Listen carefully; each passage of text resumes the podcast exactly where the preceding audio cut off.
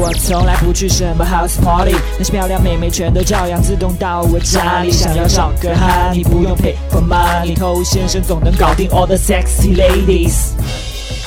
我是偷先生。这件事情呢，就是很多人都在问的。我们节目片头用的是哪一首歌？那告诉大家，这不是哪个歌手的歌。那这首歌是我写的，我唱的。你们听不出来我声音吗？心碎啊！那严格上来讲，它并不是一首完整的歌，只是有这样的一小段而已。那如果你喜欢的话呢，我已经在我的公众号里面帮你准备好了。你去公众号里面回复“片头”两个字，就会得到它的下载地址。我们的公众号是 K U A I B A M E I。我们节目已经开播很久了，那我们会听到一些支持、肯定，也会听到一些不以为然。比如有的人认为长得帅就够了。那关于帅的作用究竟有多大，我们曾经专门拿一集来讲过。OK，除了帅，那还有一种声音就是觉得钱才是最重要的。OK，只要你愿意，你永远可以为自己的失败找各种各样的借口，因为我不够帅，因为我没有钱，因为我不够有钱。因为我没有某某某有钱，只要你想，你可以找出几百条借口。因为人都是不完美的，这些不完美都可以成为你逃避的理由。如果撩靠钱这件事情是对的话，那结合我这么多年的临床经验，我现在可能已经穷得要去要饭了。但还有很多兄弟在受这样的思维的误导，跟妹子在一起，往往就喜欢做掏钱包这样的一个动作，非常舍得花钱，仿佛觉得花的越多，妹子就离他越近。如果你碰到一个心地善良的女孩，那还好，她有可能会帮你省钱，不需要你花这么多钱。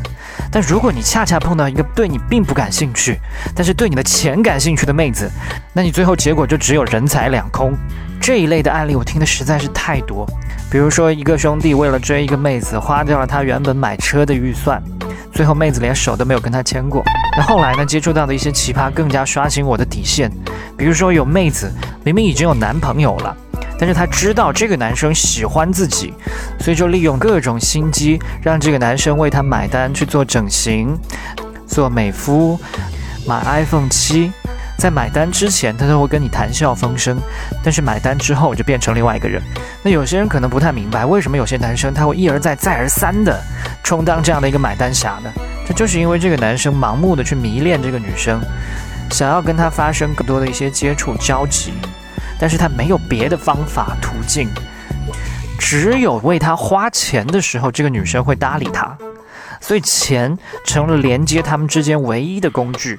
他在用钱去购买这个妹子的时间，购买相处的机会。当你需要用到钱才能吸引他注意的时候呢，证明你在其他方面是严重缺乏吸引力的。妹子她怎么可能会喜欢这么 low 的一个人？那有些人他是很大方的花钱，他同样也还是撩到了妹子。那这是因为什么？因为这种男人他根本就没有把花钱当做了武器，他在做这一切只是一个顺其自然的过程，并没有刻意去讨好妹子。甚至有可能，他不仅跟妹子是这么花钱，他跟同性也是这么大方，这就是他的生活方式。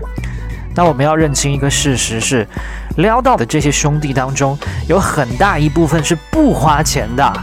OK，完全不花钱，你可能会觉得有些夸张，但有的时候也并不是不可能。那我的本意当然是不需要刻意的去花钱。